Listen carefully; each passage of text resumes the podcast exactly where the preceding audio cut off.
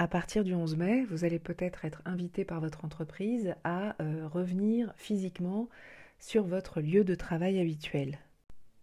Employeurs comme salariés attendaient des précisions, des éclaircissements de la part du gouvernement pour ne prendre aucun risque euh, en matière de santé, mais aussi pour les entreprises en matière judiciaire.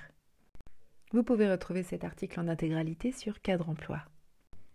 Pour aider à la fois les employeurs et les salariés, le ministère du Travail a dévoilé dimanche 3 mai un document de 20 pages découpé en 7 parties qui s'appelle Protocole national de déconfinement pour les entreprises pour assurer la sécurité et la santé des salariés. C'est son titre. Vous pouvez le télécharger en intégralité sur Cadre Emploi.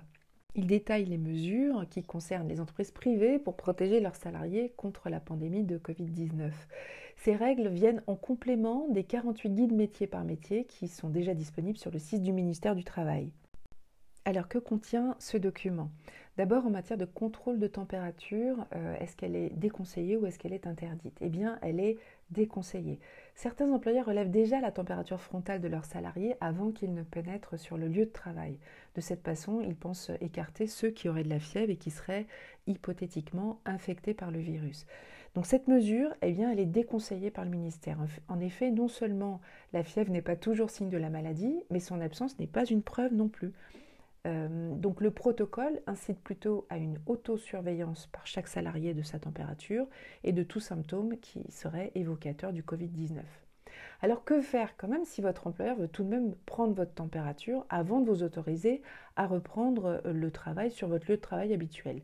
Pour faire court, il a le droit de vous l'imposer s'il respecte certaines conditions très précises qui sont rappelées dans le protocole, mais vous avez aussi le droit, vous, de refuser en tant que salarié. Dans ce cas, votre employeur a le droit de vous renvoyer chez vous, mais devra quand même vous payer votre journée de travail. Qu'en est-il des campagnes de dépistage du coronavirus? Sur ce point, le protocole est très clair. Les campagnes de dépistage organisées par les entreprises pour leurs salariés ne sont pas autorisées. Si les entreprises veulent participer à la stratégie nationale de dépistage virologique à compter du 11 mai 2020, celle énoncée par le président de la République, elles sont invitées à euh, appliquer tout un tas de mesures qui sont également détaillées dans le protocole. Est-ce qu'il faudra porter un masque? Selon ce protocole, le port du masque individuel n'est pas obligatoire si les mesures de, protection collective sont applicables, à savoir euh, toutes les mesures collectives, euh, le télétravail, l'aménagement des horaires et des tâches, la réorganisation des espaces de travail, la pose de barrières de séparation physique, etc. etc. Donc, mais si, malgré toutes ces mesures, la distanciation physique d'un mètre entre deux personnes, qu'ils soient collègues, clients, prestataires, ne peut être garantie, alors le port du masque de protection devient obligatoire. Et qu'en est-il des gants? Je cite, évitez de porter des gants. Il faut éviter de porter des gants. Ils donnent un faux sentiment de protection. Les gants deviennent eux-mêmes des vecteurs de transmission. Le risque de porter les mains au visage est le même que sans gants.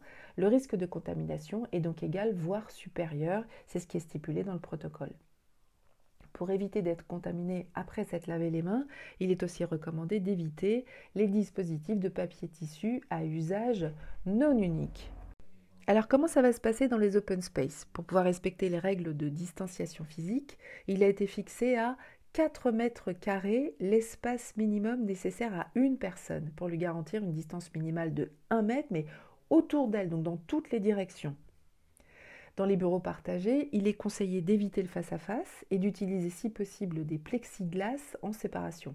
Comme il était prévisible, le flex office, euh, donc qui consiste à prendre un bureau différent chaque matin, devrait perdre du terrain, voire être abandonné. Le protocole conseille mais n'oblige pas à attribuer un poste fixe durant la pandémie. Comment faire dans les ascenseurs ou les couloirs?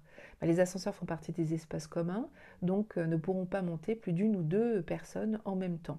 Plus complexe à mettre en place, les sens uniques de circulation dans les couloirs ou les escaliers, pour éviter que les croisements euh, des personnes ne se fassent. Alors, le nettoyage des locaux devra être renforcé. Le protocole recommande de désinfecter régulièrement les objets manipulés et les surfaces. S'ils ne peuvent être condamnés euh, pour éviter le contact avec les mains, euh, les portillons, les autres tourniquets d'entrée devront proposer à côté, à proximité, du gel hydroalcoolique. Parmi les surfaces les plus touchées en entreprise et qui devront donc être désinfectées le plus possible, Poignée de porte, bouton d'ascenseur, interrupteur, télécommande thermique, toilette, rampe d'escalier, etc. Enfin, le protocole recommande aussi d'aérer les locaux fermés. Ils devraient être aérés 15 minutes trois fois par jour selon le ministère. Rien n'est précisé en revanche pour les locaux dotés d'une climatisation qui ont fait l'objet euh, d'une polémique récente. Voilà pour le résumé de ce protocole national de déconfinement publié le 3 mai dernier par le ministère du Travail, un podcast de cadre emploi.